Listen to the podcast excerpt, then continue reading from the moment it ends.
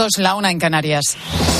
Con Pilar García Muñiz, la última hora en Mediodía Cope. Estar informado.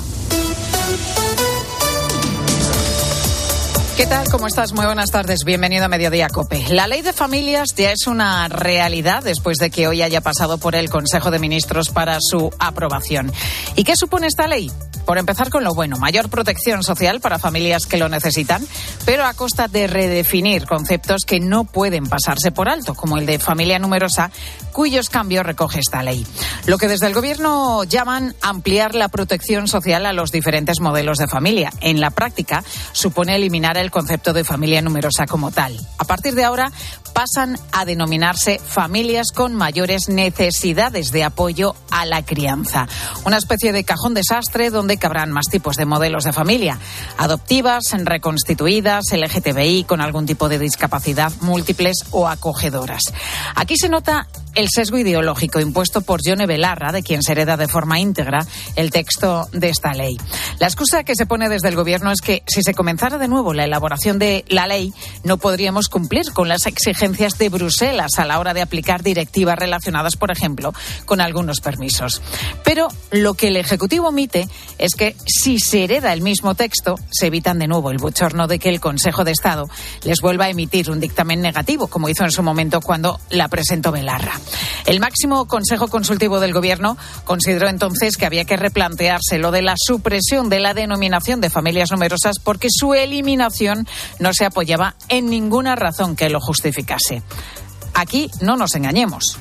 Lo que se ha tratado es de impregnar con ideología una ley la de familias muy necesaria para nuestro país si tenemos en cuenta que estamos en una situación crítica con el número de nacimientos más bajo desde el año 1941. A nadie le cabe duda de que un padre o una madre solo con dos hijos necesita ayudas por parte del Estado a la hora de, de pagar la luz, el transporte o en el acceso a becas de estudio. Faltaría más. Pero no por eso cabe eliminar la singularidad y el reconocimiento social que suponen las familias numerosas a las que se reconoce por su labor en la contribución de la pirámide poblacional y la sostenibilidad del sistema. En definitiva, como bien social que ahora desaparece. Esta ley se tramitará por vía urgente en el Congreso, pero la esperanza de las familias numerosas, que por cierto recogieron más de 75.000 firmas contra esta norma, es que se pueda corregir a través de enmiendas. De hecho, por el momento, según la agencia EFE, en el Ministerio de Derechos Sociales estarían dispuestos a hacerlo si esto supone, dicen, un mayor apoyo a esta ley en el Congreso.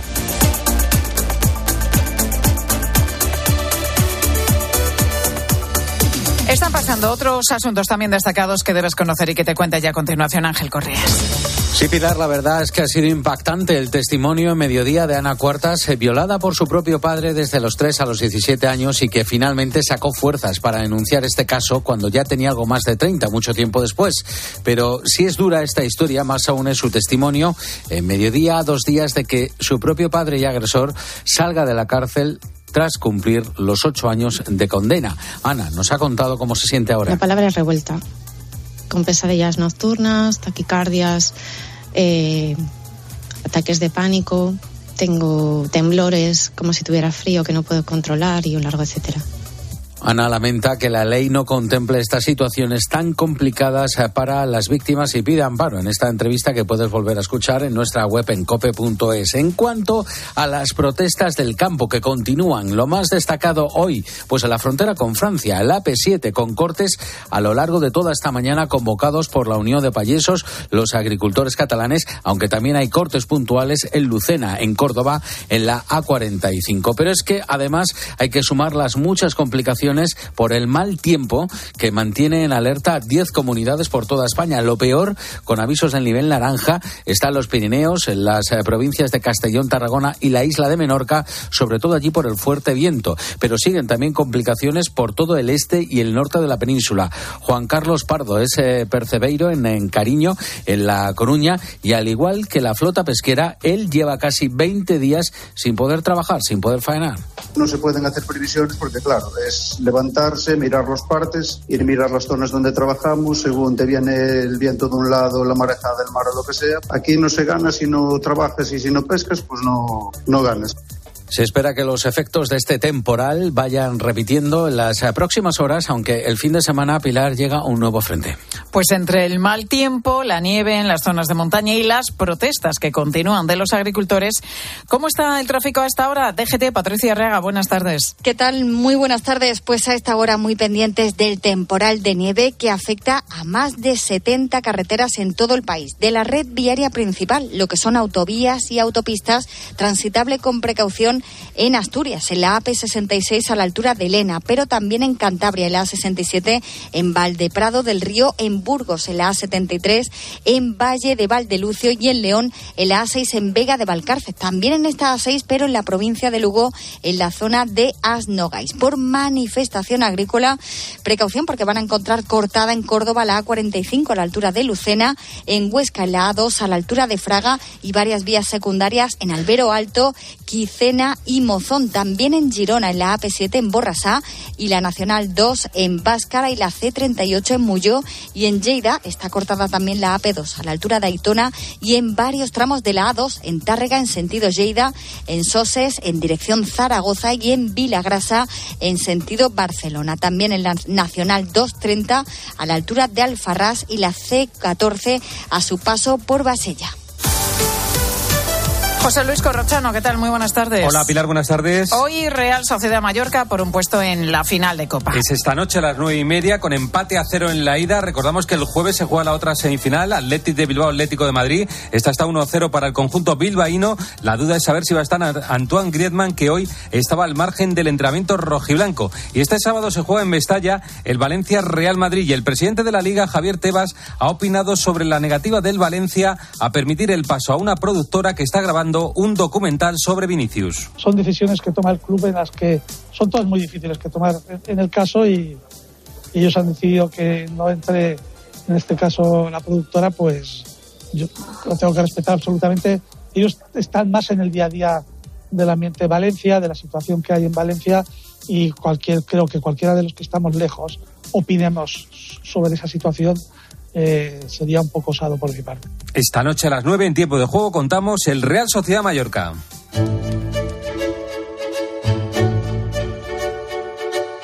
Pilar García Muñiz. Mediodía Cope. Estar informado.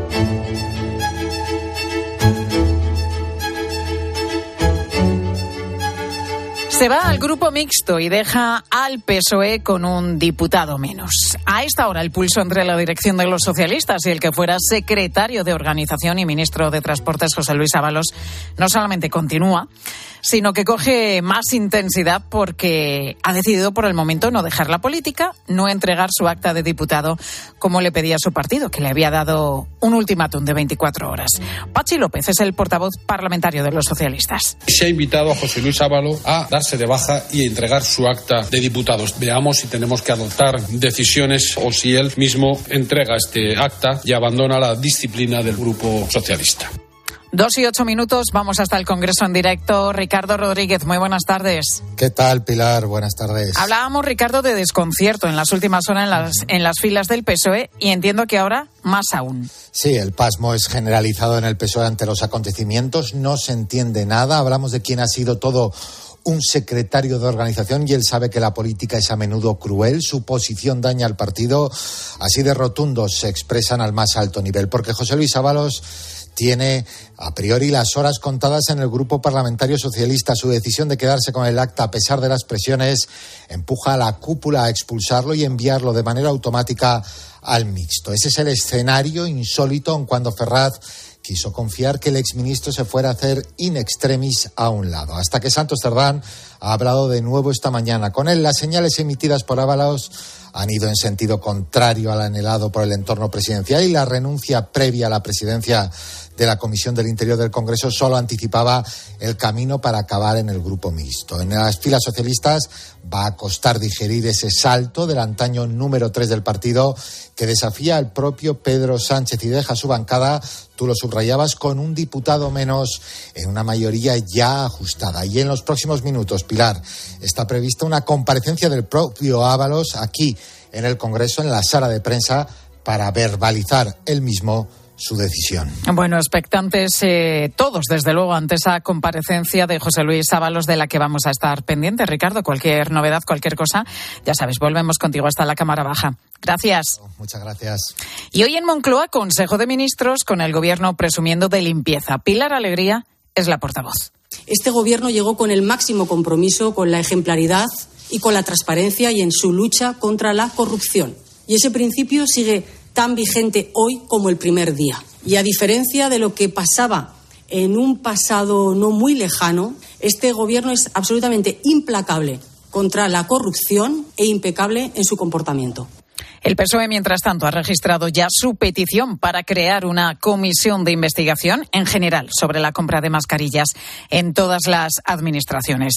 Esta mañana, en Herrera en Cope, la presidenta de la Comunidad de Madrid acusaba al Gobierno central de utilizar la estrategia de la tinta de calamar y le pedía a Pedro Sánchez que dé la cara. Yo me he responsabilizado en todo momento de lo que hace la Comunidad de Madrid, de lo que compra, de lo que no compra y de cómo lo hace. ¿Sánchez se está responsabilizando de esto o se está escondiendo en viajes y en la Moncloa? ¿Dónde está para dar la cara? ¿Dónde está para hablar de su propio gobierno? Está obsesionado con la Comunidad de Madrid porque le sirve el todo, somos iguales y no es verdad, no hemos trabajado todos de la misma manera y después por una venganza personal porque sabe que la Comunidad de Madrid pues le ha llevado siempre la delantera en la gestión de la pandemia. Si algo ha querido reiterar Isabel Díaz Ayuso en los 25 minutos de entrevista con Carlos Herrera, que puedes volver a escuchar en nuestra web, es el mensaje de que la compra de mascarillas, que ahora está en entredicho por parte del Gobierno central, no tiene nada que ver con las acusaciones que se hicieron en su momento contra el Ejecutivo madrileño. Y hoy además estamos ante la cara más oscura de la palabra influencers, personas que influyen y arrastran a sus seguidores hasta sobrepasar todos los límites. Bien, lo que pasa, lo que pasa, lo que pasa, bien, bien, bien. Hernán e Iván compartían cuentas en redes sociales con diferentes sobrenombres, sumando en total cientos de miles de seguidores entre TikTok, Instagram y otros perfiles varios. Hoy tenemos detalles de su detención en Madrid por agredir sexualmente a menores de edad tras hacerles consumir droga. Juan Maño, muy buenas tardes. Buenas tardes, Pilar. Todo apunta a que utilizaban su fama en las redes sociales para captar a sus víctimas. Efectivamente, una fama lograda a golpe de vídeos tan absurdos y estrambóticos como el que acabamos de escuchar, con la que se habían hecho con esos 440.000 seguidores. Es lo que atraía a las menores de edad que entraban en contacto con ellos, cinco ellas han sufrido agresiones sexuales y acudían a casa del mayor de los dos. Tienen 21 y 35 años. Allí vivía solo, sin trabajo ni oficio conocido. Cuando producían contenidos, eso sí, se tiraban tres días sin salir de casa. Si pasaba alguna dificultad económica, alquilaba alguna habitación. De hecho, otras dos chicas, también influencers, que convivían con ellos, vieron algo raro y avisaron a la policía. Cuando las menores llegaban a casa, establecían un juego con ellas mediante el cual les hacían ingerir una droga, el GHB, conocido en el argot como chorri, una especie de líquido que se consume en pipeta, lo mezclaban con una bebida energética para quitarle así el sabor amargo. Cuando perdían el control las criaturas, las agredían sexualmente. Al mayor se le acusa de una violación y dos agresiones sexuales, al menor de una agresión. Además, delitos de pornografía infantil, exhibicionismo y contra la salud pública. Y es que la policía ha intervenido un vídeo grabado con el teléfono del más mayor con imágenes sexuales duras, dicen nuestras fuentes. Ya lo había pasado a un grupo de amigos. Bien, pues ya los dos están en libertad. Gracias, Juan. Con este caso y con todo lo que circula por la red permanentemente, la pregunta vuelve. ¿Sabemos realmente a quién siguen nuestros hijos y sus motivaciones para hacerlo? Amaya Prado es psicóloga educativa. Si un influencer, por ejemplo, promueve ciertos comportamientos, productos o estilo de vida, los, los chicos suelen sentirse motivados a, a, seguir sus pasos y hacer lo mismo que están haciendo ellos. Es como una autoridad. Ellos perciben que estos influencers son una autoridad para ellos. Son muchas veces ellos, los y las influencers, las que más están enseñando a muchos de, de nuestros hijos, a muchos de nuestros jóvenes. Y de ahí la importancia que tenemos los padres de estar siempre vigilantes. Porque fíjate, hay más efectos de esa influencia y no para bien, precisamente entre estas figuras que siguen nuestros menores. Y un ejemplo claro se ve cada vez con más frecuencia en las farmacias, porque es obvio que una niña pequeñita, una niña de 10 u 11 años, no necesita unos cuidados especiales, antiedad para su piel. Sin embargo, desde hace un par de años crece y se asienta esta moda entre las niñas y los niños nacidos después de 2010. ¿Qué hay detrás de este fenómeno? ¿Qué consecuencias tiene para su piel? Y para su salud mental. De esto vais a hablar en la tarde de Cope. Pilar Cisneros, buenas tardes. Así es, Pilar, buenas tardes. Es que cada vez proliferan más los tutoriales en redes sociales de las propias niñas y a veces niños explicando cómo ponerse un serum antiedad, un ácido hialurónico, maquillaje, prácticas totalmente desaconsejadas para sus pieles, además tan jóvenes e inmaduras. Pero lo constatamos, eh, mira, acudiendo a una tienda especializada en estos productos. Ayer incluso me pasó con una niña de 8 o 9 años que vino preguntando sobre una base de maquillajes y nuestra primera reacción fue de para tu madre, ¿verdad? A lo que la niña nos responde, no, para mí. Bueno, es Ulises, él trabaja en una tienda de cosméticos y nos ha confirmado que cada vez es más habitual atender a estas jovencitas. Es que tienen 10 y 11 años. Pilar, lo tratamos esta tarde en el programa. Es sorprendente, la verdad, que, que, claro, todo esto lo están viendo, las rutinas estas de skincare que están tan de moda a través En de las, las redes redes sociales, lo ven y con 10 y 11 años se ponen Sí, pues, sí, con sus cremas, su serum y se obsesionan, que es lo peor. ¿no? Totalmente. Y algunas incluso hacen sus propios vídeos. Madre mía. Eh, tema que interesa. Os escuchamos a partir de las 4. Gracias, Pilar. A ti. Y nos tiene alucinados este hombre, Luciano Barriga, un vecino de Aliseda en Cáceres que ha conseguido toda una revolución. Un sistema que permite cultivar forraje verde para cualquier tipo de ganado durante los 365 días del año y gastando además mucha menos agua, menos de un litro por cada kilo de hierba. es aproximadamente sobre medio litro de agua por kilo y día de producción. O sea, 100 kilos de producción serían unos 50 litros de agua. Sería, por tanto, una ventaja tremenda de cara a la sequía que sufrimos, pero es que esta producción saldría además a mitad de precio y lo mejor de todo, en tiempo récord, en apenas seis días. Simplemente una cebada, se hace un proceso de pregerminación, se pone dentro de la máquina y en seis días tú tienes un forraje de en torno entre los 15 y los 20 centímetros de altura. En el torno a esa altura, pues una cebada que se siembra de invierno, pues tarda mes y medio para coger esa altura, como mínimo mes y medio. Depende un poco de cómo venga el tiempo. De alguna manera es como si Luciano hubiera conseguido con su invento que la primavera dure los 365 días del año. ¿Cómo lo hace? Pues lo primero, poniendo en remojo las eh, semillas durante un par de días y después el cultivo pasa a unas cabinas en las que se controla temperatura y humedad para acelerar así el crecimiento. Además, este producto, el forraje cultivado con esta máquina, se puede emplear para cualquier animal que coma hierba. Es el ejemplo de todo lo que la tecnología y la innovación puede aportar al sector del campo en estos tiempos de crisis para los agricultores. Sigues ahora con tu cope más cercana. Escuchas Mediodía Cope. Con Pilar García Muñiz. Estar informado. Soy de tiempo de juego y cuando saludo digo hola, hola. Soy de tiempo de juego y sé que con Paco, Lama y todo el equipo las risas están aseguradas. Se ha traído Miguelito unos anteojos. Ah, sí, sí, sí, míralo. Me los estoy poniendo. Hay que venir preparado. Paco, con esto es que ven menos todavía. Este martes, más deporte, hola, hola y risas. Desde las 9 de la noche, la vuelta de las semifinales de la Copa del Rey. Real Sociedad Mallorca. Pero Paco, como teníamos los primáticos al revés, no veíamos lo que pasaba. Tiempo de juego con Paco González, Manolo Lama y el mejor equipo de la radio deportiva. El número uno del deporte. Y recuerda, la información también continúa con Ángel Expósito y la linterna en Cope Más, Onda Media, Cope.es y la aplicación móvil. Los mejores móviles merecen nuevas ofertas con Tecmanía de Mediamar. Solo hasta el 29 de febrero tienes un Samsung Galaxy A34 de 256 GB 5G por solo 299 euros. Ya en tu tienda en mediamar.es y en la app.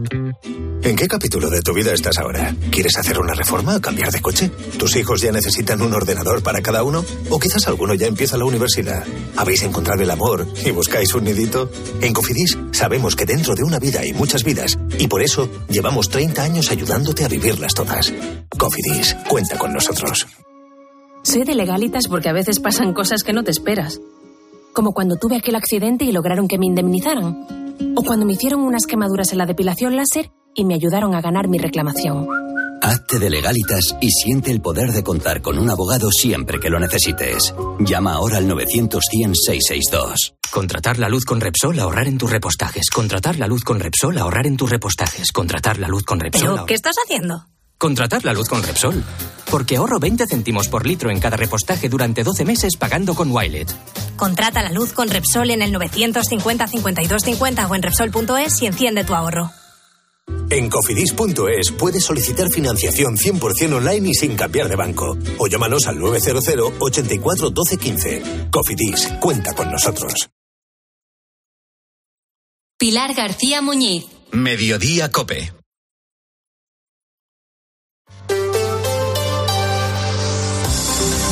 Cope Madrid. Estar informado. El periplo de los cooperativistas de las cocheras de cuatro caminos suma y sigue. Hace diez años pusieron todos sus ahorros para poder construir sus casas en esos terrenos y desde entonces no han dejado de tener problemas legales. Una serie de recursos contra el Ayuntamiento y la Comunidad de Madrid para proteger las antiguas cocheras retrasaron unas obras que todavía no han empezado. Cuando parecía que todo estaba solventado, un nuevo recurso interpuesto por Podemos vuelve a poner en jaque a estas 443 tres familias. Belén Ibáñez, buenas tardes. Hola, buenas tardes, Pilar. ¿Por qué llevan tanto tiempo sin poder construir sus casas? Bueno, pues para que nos hagamos una idea, nos tenemos que remontar al año 2005, cuando el ayuntamiento ideó soterrar las antiguas cocheras de metro en cuatro caminos y sobre esa superficie levantar 450 viviendas, hacer un gran parque público y reservarse, reservarse para el ayuntamiento suelo para dotaciones y para viviendas públicas. El suelo se adjudicó por subasta pública a la cooperativa Metropolitan, pero el arranque no fue fácil. Hubo que modificar el plan general de ordenación urbana y se presentaron, se presentaron varios recursos.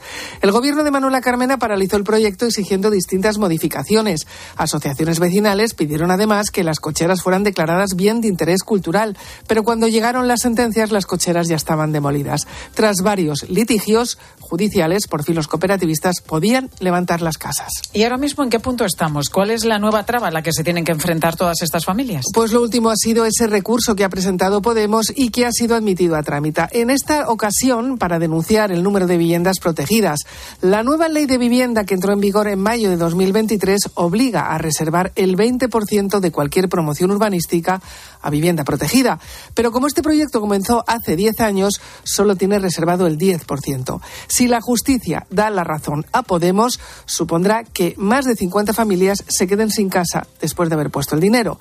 Desire del Río es portavoz de los cooperativistas, considera que no se debería aplicar una ley con carácter retroactivo. Si tuviéramos que ceder ese 20% de vivienda protegida, más de 50 familias se quedarían sin casa. Eh, llevamos 10 años con nuestros ahorros secuestrados, con lo cual imaginaros el drama que sería para esas familias y a ver dónde hacemos ese corte. Las familias temen que de nuevo tengan que esperar y se siga retrasando un proyecto en el que llevan años litigando. Ellos pusieron todos sus ahorros en algo que era legal, dicen, y no hacen más que poner trabas a un proyecto del que se sienten víctimas. Gracias, Belén. Hoy está soplando el viento con fuerza en Madrid, sobre todo en la sierra. Tenemos nueve parques municipales cerrados, cielo prácticamente despejado, aunque se cubre por momentos. Hace frío, ¿eh? 11 grados de máxima. Ahora mismo los termómetros marcan en la puerta de Alcalá 9 grados. Esta madrugada se esperan 4 de mínima. Dos y 23 minutos vamos a conocer cómo se circula por las carreteras de la región.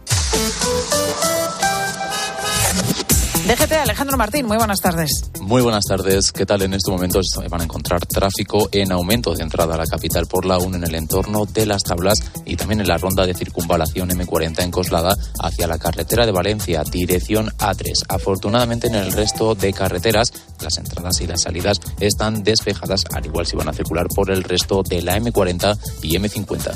Y enseguida resumimos lo que ha contado esta mañana la presidenta de la Comunidad de Madrid, Isabel Díaz Ayuso, en Herrera en Cope. Música ¿Sabes que el primer restaurante José Luis se abrió en 1957? Desde entonces José Luis es símbolo de calidad, servicio al cliente e innovación. Para tu próximo evento de empresa, celebración familiar, boda, bautizo, comida o cena, José Luis. Reservas diarias y fines de semana. Infórmate sin compromiso en el 91 484 4303 y vive momentos memorables.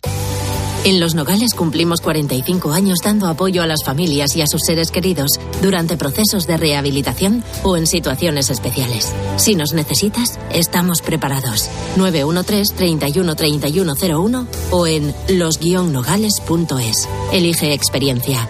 Elige Los Nogales. El Teatro Real lleva la música a dos espacios únicos 13 de marzo, Museo Nacional Thyssen-Bornemisza. 14 de marzo, Salón de Lectura María Moliner de la Biblioteca Nacional de España. Dos conciertos muy especiales con el prestigioso cuarteto de cuerda Meta 4. Consigue tus entradas para una experiencia única en teatroreal.es. Conciertos coorganizados por el Teatro Real con el Museo Thyssen y la Biblioteca Nacional. Vendido, vendido, vendido. Tengo la solución para vender tu casa y seguir viviendo en ella. Soy Eduardo Molet, 658 60 60 60. Cope Madrid. Estar informado. Yo no gestiono la Comunidad de Madrid en función de mis sentimientos. Esto lo ha dicho la presidenta Isabel Díaz Ayuso esta mañana en Herrera en Cope cuando ha salido a colación la gestión que hizo el gobierno regional en las residencias durante lo peor de la pandemia. La oposición le acusa de haber dejado abandonados a nuestros mayores impidiendo que fueran atendidos en unos hospitales que estaban desbordados de pacientes. Mamen Vizcaíno, buenas tardes. Buenas tardes, Pilar. Cuatro años después seguimos hablando de un tema en el que la justicia ha ido dando la razón a la Comunidad de Madrid. Y mira, la última vez, hace 15 días, la Audiencia Provincial de Madrid desestimó el recurso de apelación que había puesto una asociación denunciando la gestión en las residencias. Es un tema muy delicado porque se está viendo el pasado, ha dicho la presidenta Díaz Ayuso, con la mirada del presente. Y eso es un error, además de ser mentira, el planteamiento que hacen quienes aseguran que en las residencias se abandonó a los mayores. Yo estoy deseando hablar con ellas y explicarles caso a caso, quien quiera, lo que pasa. Porque tú estás dando por hecho que quien está en una residencia está abandonado y quien está en hospital está tratado. Y ya empiezas a hacer una mentira de, de enfoque. Así le ha contestado a Carmelo Encinas durante la entrevista que le ha hecho Carlos Herrera aquí esta mañana. Díaz Ayuso lamenta que Pedro Sánchez ponga el foco siempre en la Comunidad de Madrid, que intente aislarla y poner en evidencia todo lo que hace su gobierno. Yo gestiono para todos los ciudadanos, me pase o no, lo mismo que a ellos. Eso es la empatía con todos y me pongo en la piel de todos los madrileños, esté o no en su misma situación. Las actas no las han pedido, me las, las han pedido los portavoces de la Asamblea que las tuvieron a su disposición. Estuvo viéndolas, por ejemplo, la portavoz socialista, Purificación Causa Pie, y dijo ella misma, aquí no hay nada. Está convencida la presidenta madrileña de que la izquierda quiere equiparar el caso de las mascarillas que afecta al asesor del exministro Ábalos con el de su hermano. La diferencia es que el primero afecta a políticos en activo y el segundo a un particular que ha sido exonerado anticorrupción archivó el caso. Gracias, Mamen. La entrevista completa a la presidenta de la Comunidad de Madrid la puedes volver a escuchar en nuestra web en cope.es. Cope Madrid. Estar informado. Este mes en Yamóvil enamórate de nuestros coches con punto azul. Hemos bajado los precios a cientos de coches con punto azul para que ahorres mucho dinero. Solo en Yamóvil cada punto azul es un flechazo. Y ahora ven a conocer nuestro nuevo concesionario Yamóvil en Alcalá de Henares. Volando a plazos. ¿Sabes que con Plus Ultralíneas Aéreas puedes pagar tu vuelo en tres plazos? Además, todas nuestras tarifas sí incluyen al menos una maleta facturada. Regístrate en Premier, nuestro programa de fidelización. Compra en premier.plusultra.com y descubre lo mejor de Colombia, Perú y Venezuela. Plus Ultra Líneas Aéreas. Se acabó la espera. Primark ya ha llegado al centro comercial La Vaguada, Madrid. Descubre moda para mujeres, hombres y niños y niñas, así como complementos, productos de belleza y artículos para el hogar. No te pierdas nuestra moda increíble a precios asequibles. Primark, love the feeling. ¿Están los jóvenes preparados para una nueva red social? Descúbrelo en la versión musical de Rebelión en la Granja, basada en la popular distopía de George Orwell. Una nueva producción en el Real Teatro de Retiro del Teatro Real y el Ayuntamiento de Madrid. Sábados y domingos por la tarde del 2 al 10 de marzo. Compra tus entradas en realteatroderetiro.es. ¿Tienes 55 años o más y te gusta viajar? Aprovecha las rutas culturales de la Comunidad de Madrid y asesórate en viajes el corte inglés. Reserva desde 25 euros por persona con pensión completa y viaja a destinos nacionales, internacionales o a bordo de un crucero. Consulta condiciones en viajes el corte inglés. El tramo de Metrosur entre los Espartales y Juan de la Cierva cerrará el próximo 1 de marzo por las obras para conectar la línea 12 de metro con la capital. Se quiere hacer prolongando la línea 3 desde el Casar. El corte del servicio durará seis meses y habrá servicio alternativo en autobús. El recorrido incluye cuatro paradas en Getafe en las avenidas de España, Rigoberta Menchú, Gibraltar y de la Rabia. La frecuencia de paso será de seis minutos en hora punta y 15 en horario nocturno. Y se necesita con urgencia sangre del tipo A negativo. Se encuentra en alerta roja. Los grupos O positivo, O negativo, A positivo y B negativo se encuentran en nivel amarillo. Se necesitan 900 donaciones diarias para cubrir las necesidades de nuestros hospitales. Sigues escuchando Mediodía Cope.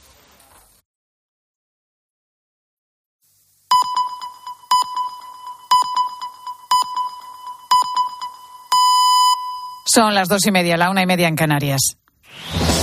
Con Pilar García Muñiz, la última hora en Mediodía Cope. Estar informado. ¿Qué tal? ¿Cómo estás? Muy buenas tardes. Bienvenido a Mediodía Cope. La historia de la humanidad está repleta de grandes misterios sin respuestas. Se me viene, por ejemplo, a la cabeza si hay vida en otros planetas. ¿O dónde está la Atlántida? ¿O dónde jugará Mbappé la temporada que viene? Pero hoy lo bueno es que se ha resuelto un asunto que tenía inquieto, muy inquieto al Partido Socialista. ¿Qué va a hacer el exministro José Luis Ábalos con su acta de diputado? Y la respuesta es que Ábalos se queda como diputado y como consecuencia pasará al grupo mixto porque en el PSOE le van a suspender de militancia.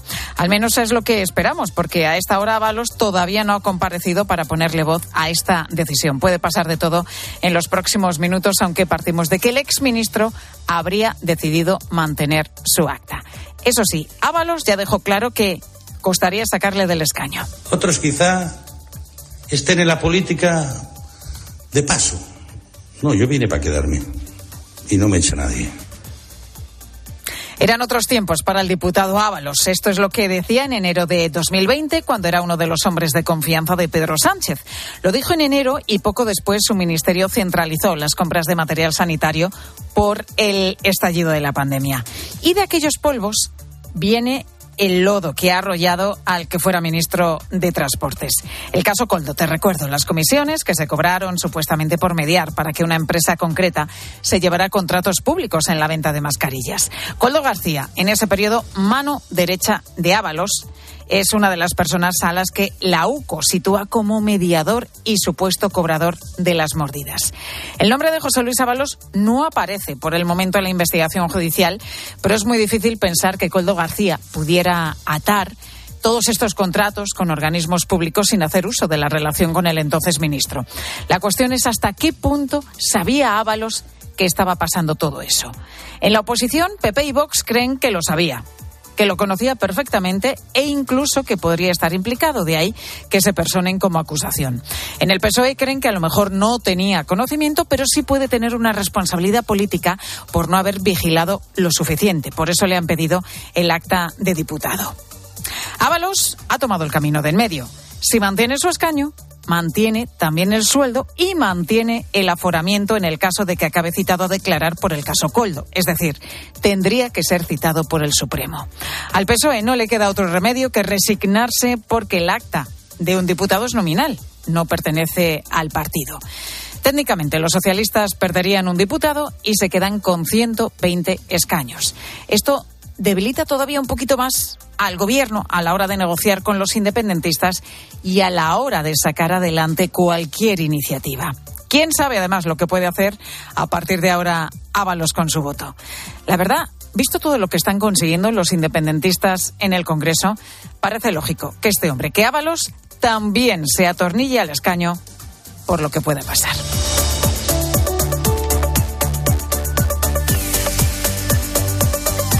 Están pasando más cosas destacadas como estas tres que te cuento ya con la ayuda de Ángel Correas.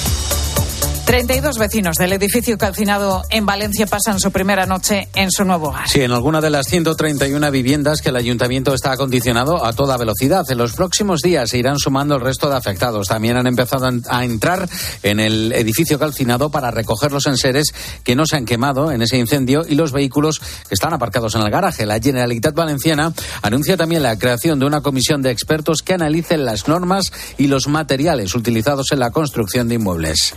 Jamás se estudia una propuesta de tregua en Gaza de 40 días de duración. Acordada por Estados Unidos, Qatar y Egipto, esta recogería la liberación de 40 rehenes a cambio de que Israel escarcele a unos 400 presos palestinos. Cuatro meses y medio después del inicio de esta guerra en Oriente Próximo, el alto el fuego incluiría también la entrada de ayuda humanitaria a la franja de Gaza. Cerca de 30.000 personas han muerto en este tiempo en el interior de ese enclave palestino. Y un bulo extendido en cuestión de horas llevó a miles de personas a acusar a Salvador de asesinato.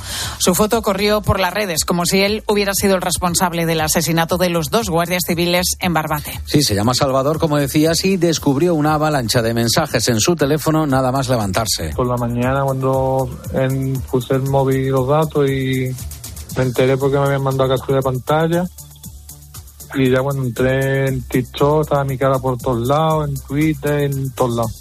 ¿Y qué ponían esos mensajes? Que todo el mundo vea la cara de este asesino. Pásalo, difunde, decía ese mensaje además acompañado de insultos y amenazas porque la publicación se hizo viral a las pocas horas. En, el TikTok cuando mi marido se mete a hacer TikTok, o cuando mi marido se mete a hacer TikTok, la gente le dice, asesino, está muerta ya tu mujer. Rosa es su mujer y nos ha contado que todavía casi tres semanas después sigue recibiendo miradas de reojo en la calle y nos cuenta también desconsolada que le han arruinado la vida por un mensaje sin contrastar. ¿Y qué nos contáis en el tiempo de los deportes a partir de las 3 y 5? no buenas tardes. Hola Pilar, esta noche conocemos el primer finalista de la Copa del Reyes a las 9 y media, Real Sociedad Mallorca con empate a cero en la ida. El jueves conoceremos el otro, sale del Atlético de Bilbao Atlético de Madrid. Griezmann sigue siendo duda para este partido. Ayer se cerró la jornada con el Girona 3 en Rayo 0. El Girona se coloca segundo a 6 puntos del Real Madrid, dos por delante del Barcelona. Llama mucho la atención una cena esta noche en París en la que van a coincidir el presidente Macron, el emir de Qatar, dueño del PSG, y Kylian Mbappé, después de conocerse que el francés se irá del Paris Saint-Germain. La información es que no se tratará de convencer a Kylian Mbappé de que se quede en Francia. El Valencia prohíbe la entrada este sábado en Mestalla, en el Valencia Real Madrid, a una productora que está grabando un documental sobre Vinicius. Y Javier Tebas ha anunciado que la Liga se persona en la denuncia del Sevilla contra Real Madrid Televisión. Y esta mañana, Ilia Topuria, el campeón del mundo de la UFC, que mañana será protagonista en el partidazo, ha sido recibido por el presidente del gobierno que le ha prometido su DNI español. Pilar García Muñiz. Mediodía Cope. Estar informado. Que se plantea ampliar ayudas para hogares con situaciones complicadas es positivo, no hay duda.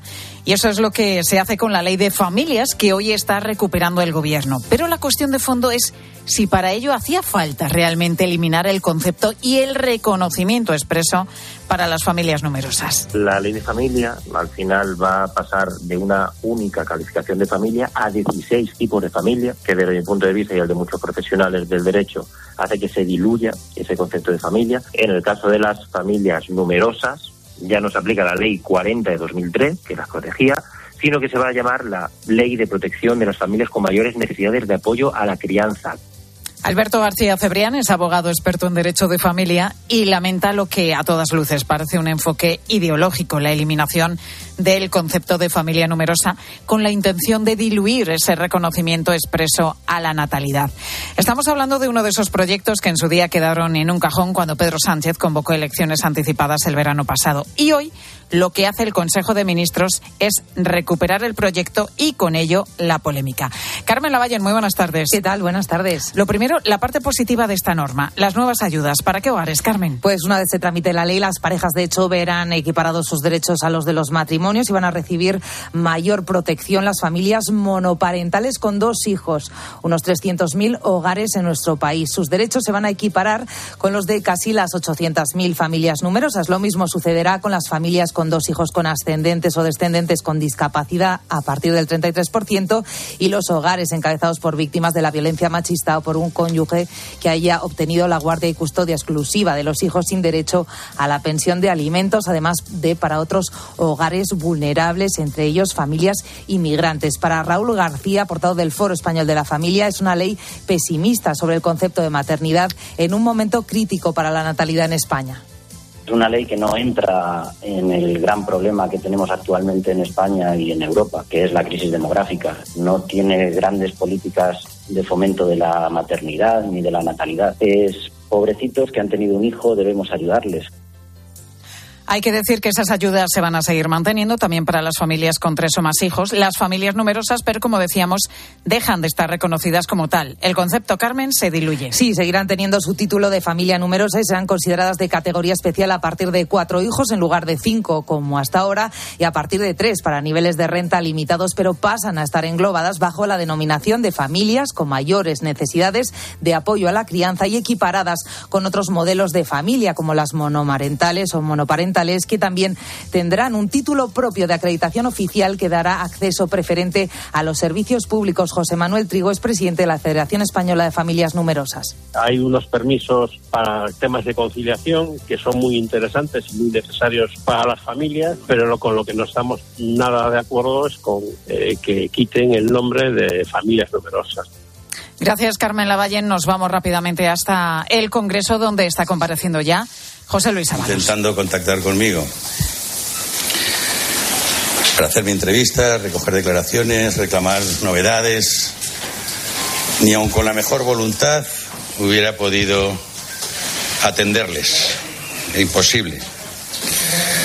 Les pido, por lo tanto, comprensión ante esta falta de respuesta. Comparezco hoy ante ustedes, como les decía, decidido a defender mi honor personal y mi reputación como diputado hasta las últimas consecuencias. Y luego a través de unas notas rápidas que he hecho esta mañana antes de venir acá, condicionadas sin duda por la, por la emoción y la tensión del momento.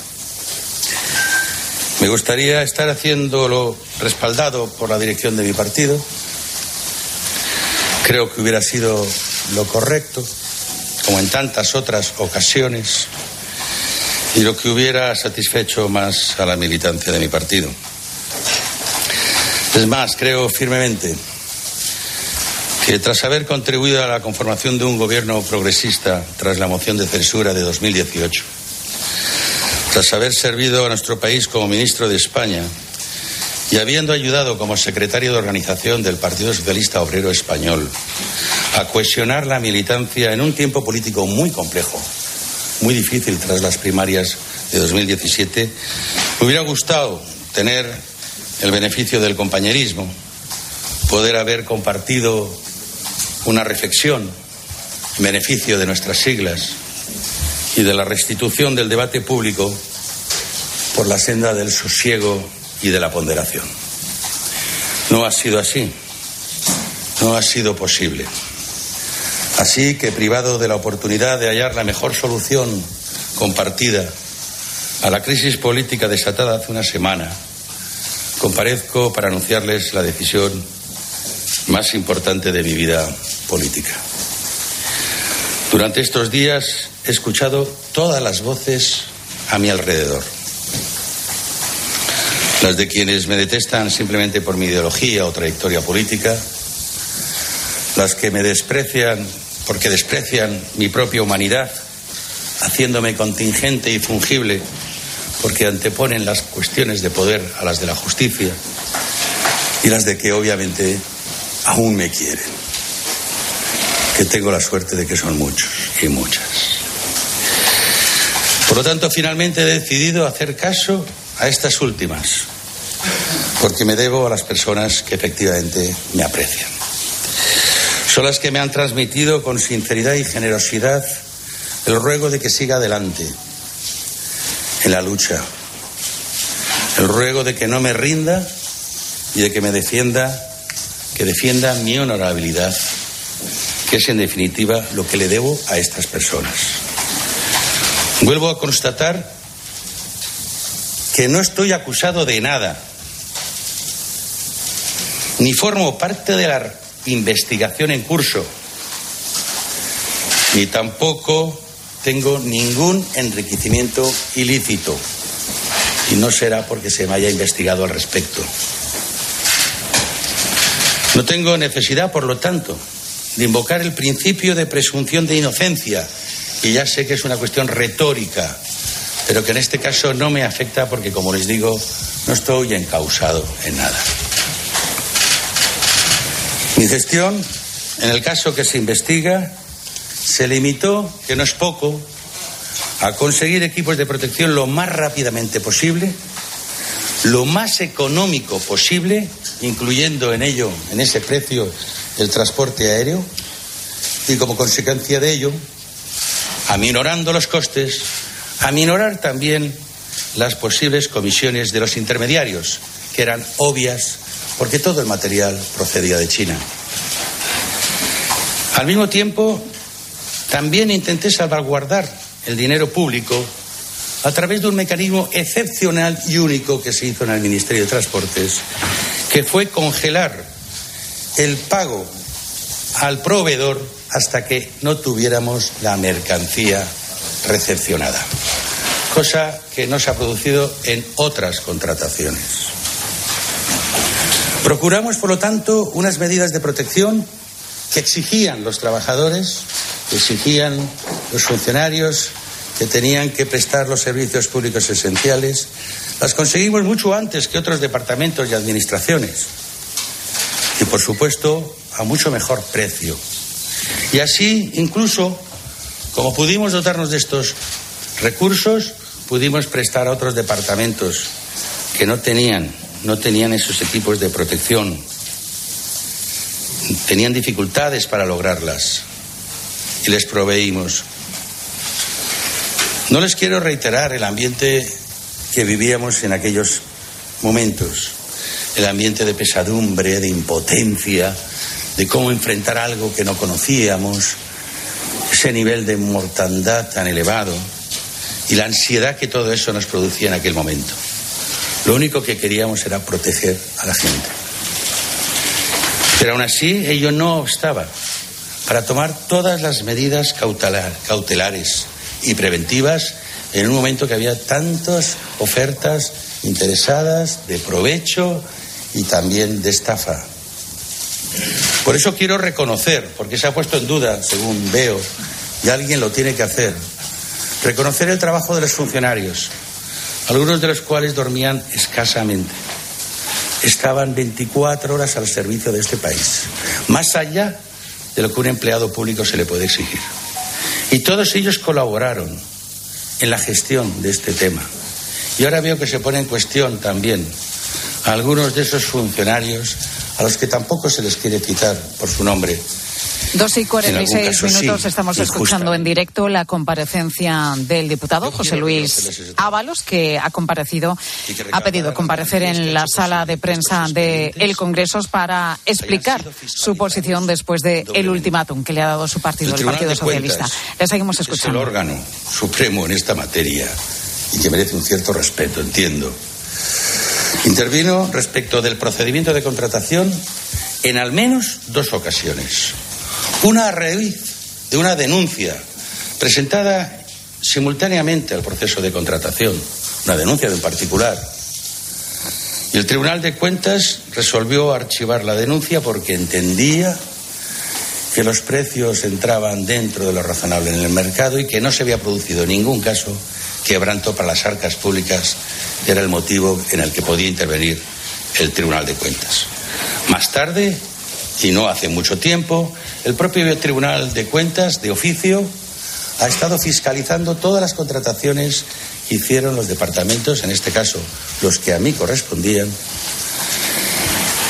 que tenían que ver con los contratos de emergencia con ocasión del COVID-19.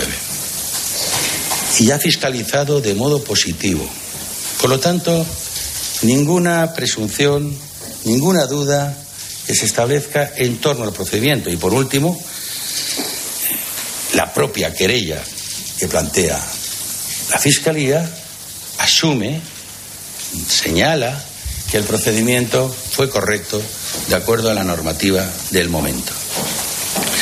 Así es que nos causa esta cuestión. El problema está efectivamente en la posibilidad o en el presunto enriquecimiento ilícito a costa de las comisiones percibidas por los intermediarios de un colaborador que fue parte de mi gabinete mientras yo fui ministro. Como entenderán, decepcionante, repudiable también, pero será la justicia la que resuelva a través del procedimiento correspondiente, también con las debidas garantías procesales, las sanciones que correspondan, como en todo Estado de Derecho. Habrá que ver también si el enriquecimiento es causa de lo que estamos hablando o es causa de otras cuestiones. Lo ignoro, pero la investigación lo determinará. Y por mi parte, ya que no puedo hablar en plural, tendrán toda mi colaboración para ello. Todo lo que pueda ayudar y colaborar. Hasta ahora no he sido requerido en absoluto para nada. Y he oído por ahí que no te pueden declarar porque estás aforado. He oído que no puedes ir de testigo cuando estás aforado. Y no es cierto. Acabo de tener recientemente una experiencia donde yo mismo llamé a declarar a aforados a un juzgado ordinario y han tenido que testificar. ¿Mm? Puede quedar muy bien para sujetar una hipótesis, pero quizá el rigor en estos momentos sea más necesario para no añadir más tensión a la cuestión. Por, lo tanto, en lo que respecta a mí, no figuro, como ustedes saben perfectamente, ni en la querella, donde están siete acusados, ni en el autojudicial. Como les decía, la querella confirma claramente que el procedimiento de contratación fue correcto. Quienes exigen mi expulsión de la política apelan a una supuesta ética, pero no tienen respuesta a la hora de plantear cómo se manifestaría esa ética o cómo se correspondería ante una fase de reparación posterior a mi cancelación civil y mi sacrificio público. ¿Cuál sería la reparación? ¿Cuándo se produciría? ¿Quién se acordaría de reparar aquello? Una ética que no concierne a todos, donde cada uno tiene su particular ética, de tal modo que justifica lo propio y condena lo ajeno, con tantas varas de medir. No es una ética compartida a la que se pueda apelar. No forma parte, pues, de la ética pública. Y ante esta situación, en el que la mayoría no asume un comportamiento tal, lo que se impone es el cumplimiento de la ley, la confianza en la ley y que ejerza la ley, en toda su dimensión, en la de proteger y en la de sancionar. Pero ese es en el marco en el que no nos debemos salir y en el que creo que al menos debemos respetar. Se exige mi renuncia, pero también mi renuncia no tendría ningún efecto práctico respecto de otros casos similares o aún peores. Ayer tuve la oportunidad de ver un vídeo del alcalde de Madrid en el que manifestaba que tras 15 meses de investigación por parte de la Fiscalía no habían conseguido situarlo en el caso. Podría estar hablando de mí, solo que hablaba de él. Esa es la diferencia. Hablar de uno o de otro. Si yo renunciara, y más en este momento, una semana después, se interpretaría como un signo de culpabilidad que no asumo. Solo provocaría mi estigmatización, no ya política, sino personal. Soy consciente, tengo ya alguna edad y sé lo que es un apestado político. Lo sé. Tampoco impediría, siquiera, que dejara de continuar la cacería hacia otras personas que se citan. Y ya lo estamos viendo. Ya se apuntan a otras personas. En este escenario tan turbio que se ha generado, de la que sin duda los principales responsables son los actores de los presuntos tejemanejes para enriquecerse. Pero en este escenario, insisto, tan turbio, no ha sido posible establecer una reflexión con mi partido, como les decía, en beneficio de las propias siglas, pero también de la restitución del debate público por una senda de sosiego. Así que, privado de la oportunidad de hallar la mejor solución compartida a la crisis política desatada hace una semana, les quiero anunciar que ante la necesidad de defenderme y restituir mi honor como diputado y como persona, y ante la necesidad de no comprometer al Grupo Parlamentario Socialista, he decidido pasar al Grupo Mixto del Congreso de los Diputados, desde donde seguiré defendiendo las ideas que fundamentaron mi inicio en el activismo político. Tomo esta drástica decisión tras una profundísima reflexión, como ustedes ya algunos saben, sobre las causas y la gestión de esta crisis, muy especialmente de cómo se ha gestionado esta crisis. Como comprenderá, no es una decisión cómoda para mí, no lo sería para cualquier otro u otra. Puedo asegurarles que es una decisión muy dura y muy difícil en lo personal pero que sin embargo no atienden, como también he escuchado por ahí, exclusivamente a motivaciones de índole personal. ¿Por qué siempre tiene que estar la miseria acompañándonos? ¿Por qué siempre hay que recurrir a estas cuestiones personales? Rendir un tributo a la derecha, como creo que hace la dirección política de mi partido, no va a impedir que la derecha siga con su cacería más allá de vivir. Pues esa es la noticia que es la esperada. Por otro lado, José Luis Ábalos, que ha anunciado que ante la necesidad de defenderse, ha dicho, ha decidido pasar al grupo mixto, una decisión que toma tras una profunda reflexión. Ábalos, que ha recordado que no está acusado absolutamente de nada, ha dicho que no forma parte de la investigación ni tiene enriquecimiento ilícito. Y ha dicho que renunciara, si renunciara sería un signo de culpabilidad ha recordado en varias ocasiones que su gestión durante la pandemia fue conseguir la de equipos sanitarios lo más rápido posible y los eh, más baratos también eh, posibles. El problema está en el enriquecimiento a costa de las comisiones de su asesor, de Coldo García, al que no ha citado textualmente, se ha referido a él. Algo repugnante ha dicho, pero será la justicia la encargada de investigarle y de juzgarla. Esa es la noticia. José Luis Ábalos pasa al grupo mixto. Enseguida vamos a ampliarla y vamos a conocer más reacciones. Escuchas Mediodía Cope. Y recuerda que si entras en cope.es, también puedes llevar en tu móvil los mejores contenidos con Pilar García Muñiz. ¿Te lo digo o te lo cuento? Te lo digo. Estoy cansada de que me subas el precio del seguro. Te lo cuento. Yo me voy a la mutua. Vente a la mutua con cualquiera de tus seguros. Te bajamos su precio, sea cual sea. Llama al 91 555 5555. 91 555 5555. Te lo digo o te lo cuento. Vente a la mutua. Condiciones en mutua.es. La gama eléctrica Citroën Pro se carga en la descarga o cuando acabas la carga. La de cargar, no la del punto de carga que viene incluido. Y cargado viene también tu Citroën Iberlingo desde 20.990 euros con entrega inmediata. Vente a la carga hasta fin de mes y te lo contamos. Condiciones en citroen.es. Si elegir es ahorrar for you, ahorra eligiendo 3x2 en más de 3.500 productos. Como en el Actimel 100 gramos pack de 6. Comprando dos, el tercero te sale gratis. Hasta el 11 de marzo en hipermercados, market, web y app. Carrefour, aquí poder elegir es poder ahorrar. 29. Tus nuevas gafas graduadas de Sol Optical. Estrena gafas por solo 29 euros. Infórmate en soloptical.com. ¿Ganas de crucero? Embarca en una nueva dimensión de cruceros a bordo del Oasis of the Seas de Royal Caribbean. Embarca desde Barcelona y descubre el Mediterráneo Occidental desde 965 euros. Reserva ya y podrás disfrutar de un 60% de descuento, además de un crédito a bordo y muchas otras ventajas. Consulta condiciones y reserva en Alcon Viajes.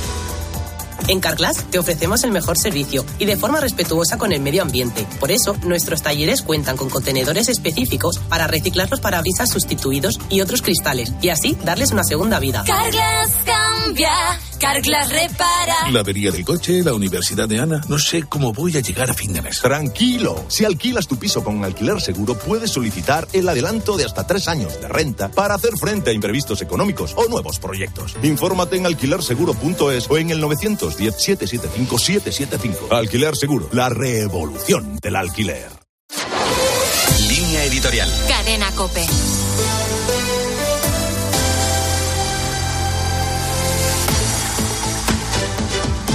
Los últimos datos que hemos conocido del INE reflejan que un 26% de la población española está en riesgo de pobreza o de exclusión social.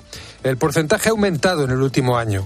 Casi uno de cada diez españoles no puede permitirse ir de vacaciones al menos una vez al año, comer carne, pollo o pescado cada dos días, o mantener la vivienda a una temperatura adecuada. Seis de cada diez hogares han reducido el consumo de electricidad, agua o calefacción y un 22,4% ha pedido ayudas para pagar sus suministros. No son cifras impersonales. Hay muchas personas que están sufriendo este invierno los efectos más trágicos de la pobreza energética. En España se empieza a abordar la pobreza energética más tarde que en otros países. Se hace a raíz de la crisis económica de 2008. Las medidas aplicadas han sido principalmente las que se conocen como medidas de renta. Un ejemplo es el bono social eléctrico y térmico. Estas medidas están pensadas para proporcionar alivio financiero a las familias con falta de recursos. Son intervenciones necesarias pero insuficientes porque son de carácter paliativo. Sirven para abordar la situación de urgencia en el corto plazo. Deben realizarse esfuerzos adicionales para fomentar la rehabilitación de viviendas en alquiler, pues suelen dar techo a las familias más vulnerables. Y sobre todo, lo que necesitamos en España son políticas que favorezcan una igualdad de oportunidades real. Necesitamos un tipo de educación y unas relaciones que hagan posible el ascenso social.